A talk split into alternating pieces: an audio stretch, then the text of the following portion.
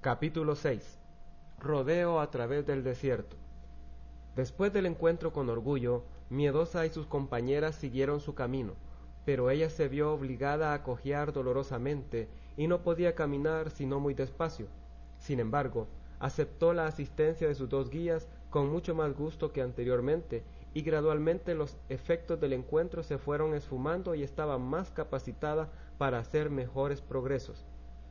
Un día tras una vuelta de la senda, vio para su asombro y consternación una gran planicie que se extendía ante ellas.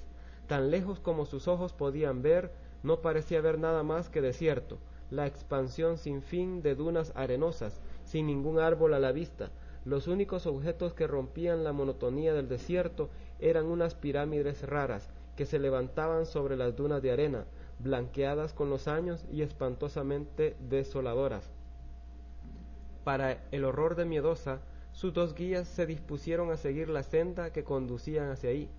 Ella se detuvo desanimada y les dijo No debemos ir allí. El pastor me ha llamado a ir a los lugares altos. Debemos encontrar algún camino que vaya hacia arriba, pero no allí abajo. Pero ellas le hicieron señas de que las siguiera hacia abajo por la senda escabrosa hacia el desierto. Miedosa miró hacia la izquierda y a la derecha, pero aunque parecía increíble, no había manera posible por la cual ellas pudieran continuar su ascensión hacia arriba. La colina en que estaban terminaba abruptamente en ese precipicio, y los peñascos rocosos se levantaban sobre ellas en todas direcciones rectos como paredes y sin ningún lugar donde apoyar el pie. Yo no puedo ir allá abajo, dijo miedosa jadeante, enferma del impacto y llena de temor. Él nunca pudo tener esto en sus planes, nunca. Me ha llamado a los lugares altos, y esta es una contradicción absoluta a todo lo que me ha prometido. Entonces levantó su voz y llamó desesperadamente. Pastor, ven a mí, oh te necesito, ven y ayúdame. En un momento él estaba allí al lado de ella. Pastor, dijo desesperadamente, yo no puedo entender esto. Las guías que tú me has dado dicen que debemos ir abajo, allí en el desierto, alejándonos de los lugares altos para siempre. Tú no quisiste decir esto, ¿verdad? No puedes contradecirte a ti mismo. Diles que no vamos a ir allí, y muéstranos otra senda. Haz un camino para nosotros, pastor, como tú has prometido. Él la miró y respondió muy gentilmente, Ese es el camino, miedosa, y tú tienes que ir allí abajo.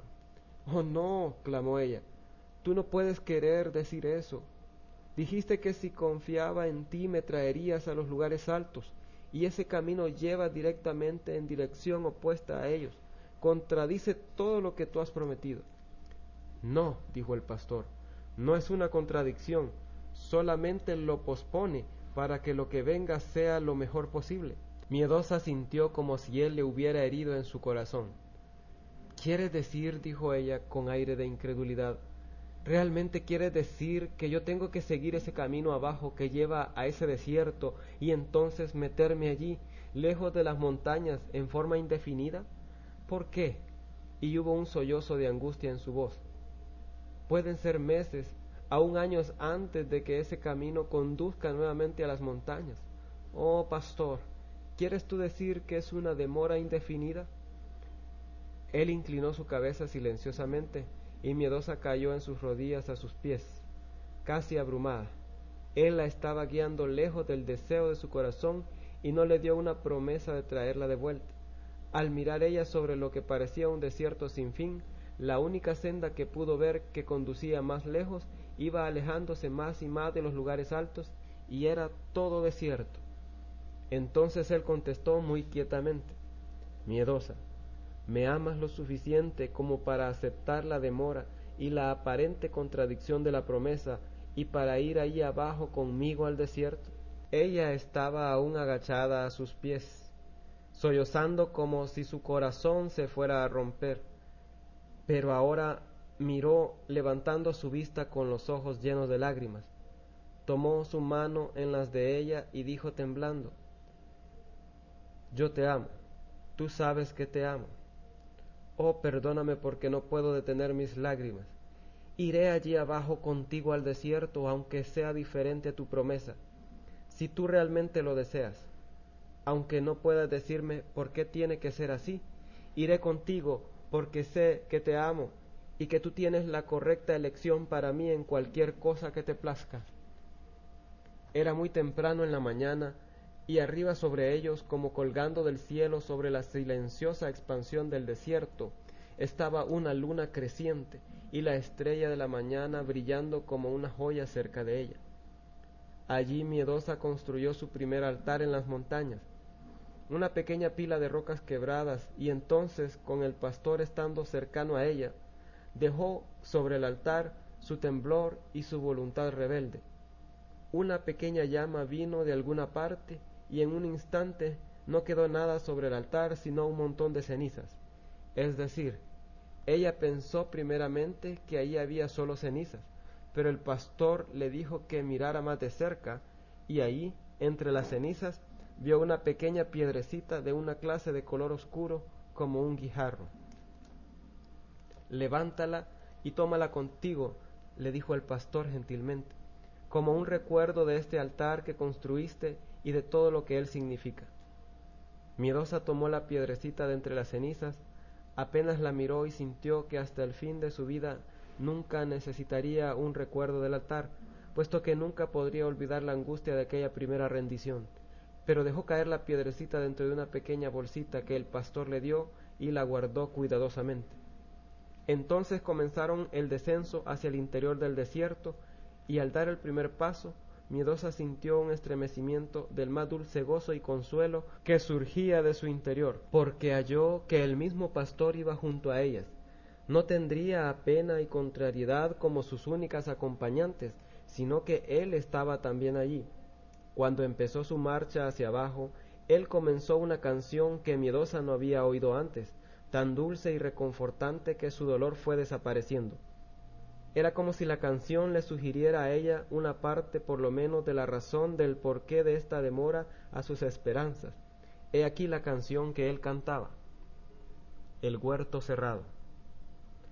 Jardín cerrado es mi amiga, su fruta madura está, fuente cerrada y sellada y la sed desesperada, ¿quién la podrá aquí saciar?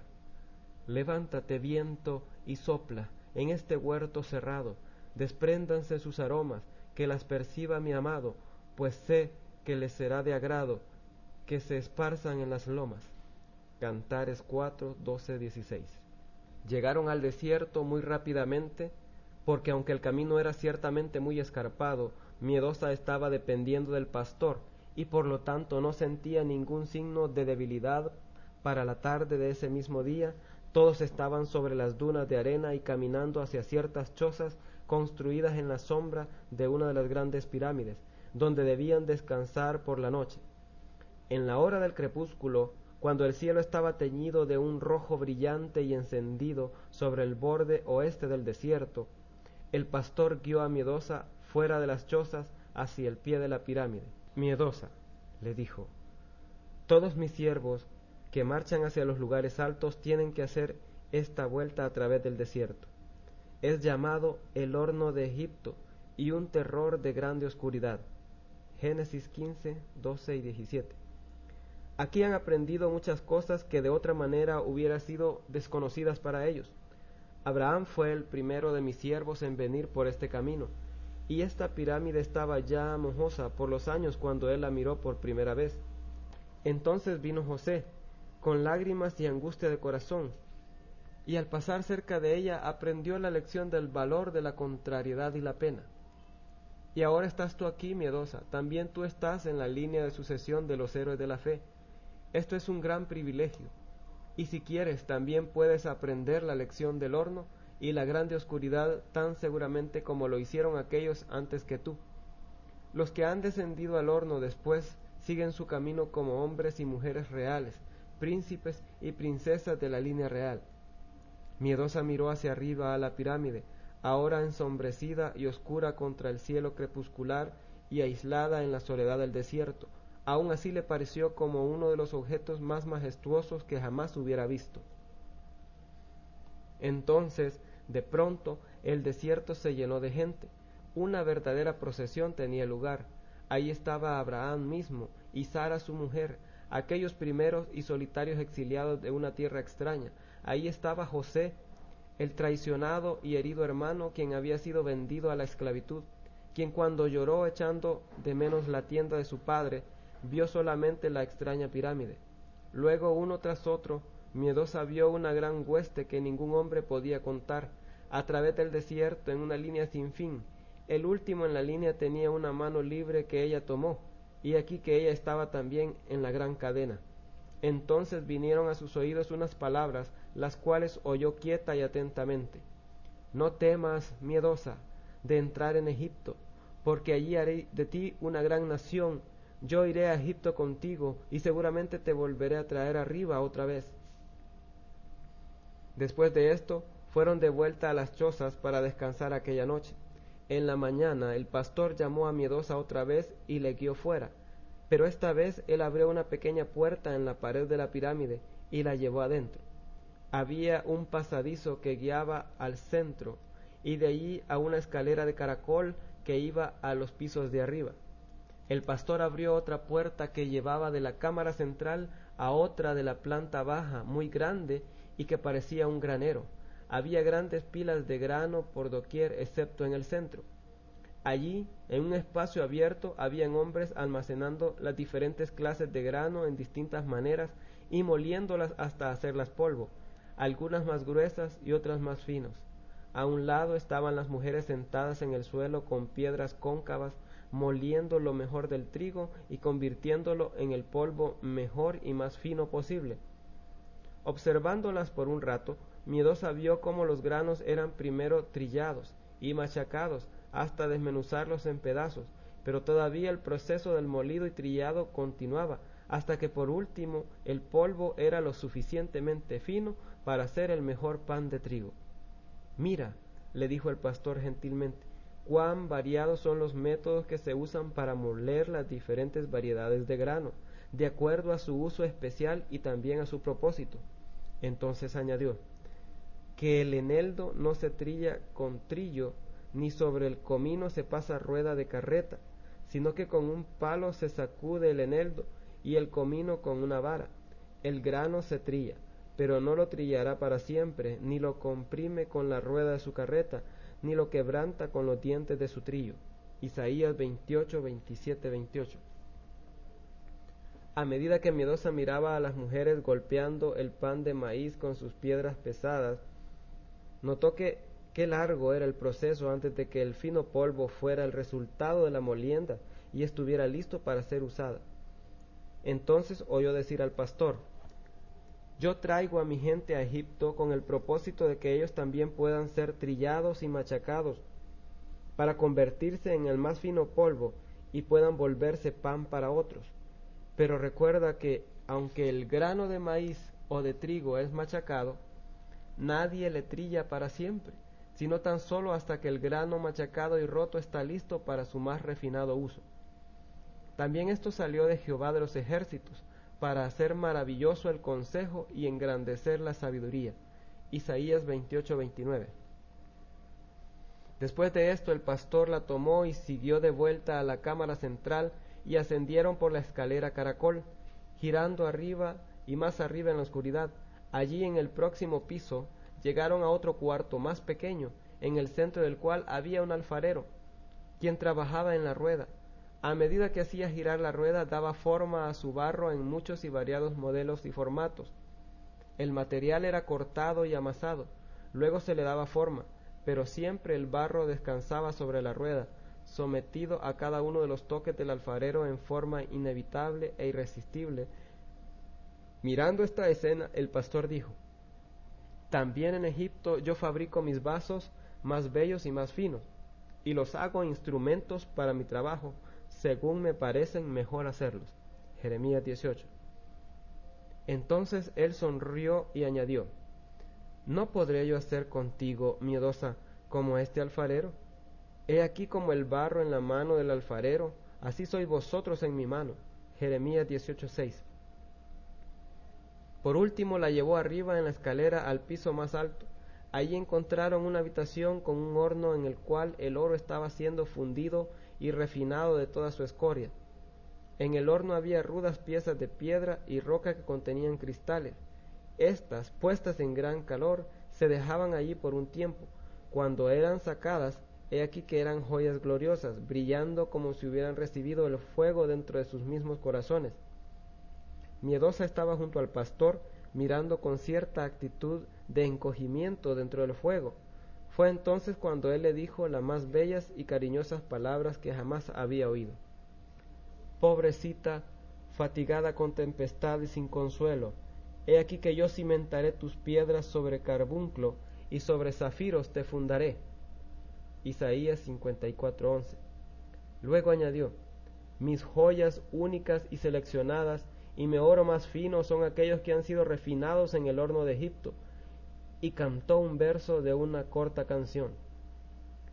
Pondré mis manos en tu corazón y toda escoria de ti quitaré.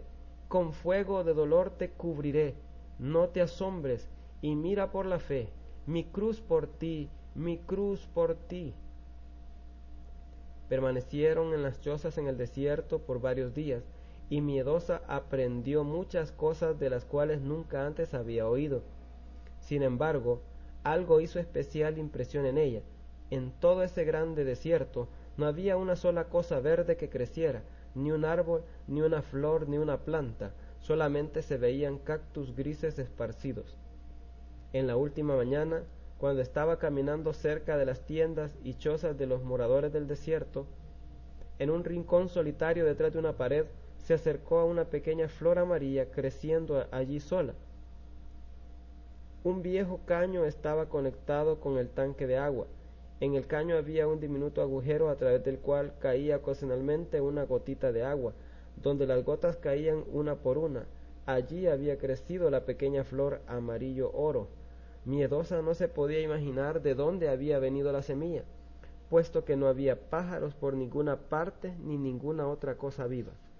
Ella se detuvo junto a la solitaria y pequeña flor dorada, la cual levantaba su corola tan esperanzada y valiente al goteo del caño, y le dijo suavemente ¿Cuál es tu nombre, florecilla? Porque nunca he visto otra como tú antes. La pequeña plantita contestó en un tono tan precioso como el color dorado que tenía. He aquí, mi nombre es aceptación con gozo. Miedosa pensó en las cosas que había visto en la pirámide, la planta del trillado, la rueda giratoria y el gran horno. De alguna manera la respuesta de la pequeña flor amarilla que crecía sola en la extensión del desierto se introdujo en su corazón e hizo allí un eco débil pero dulce que la llenó de consuelo. Entonces dijo Él me ha traído aquí cuando yo no quería venir, por un propósito suyo.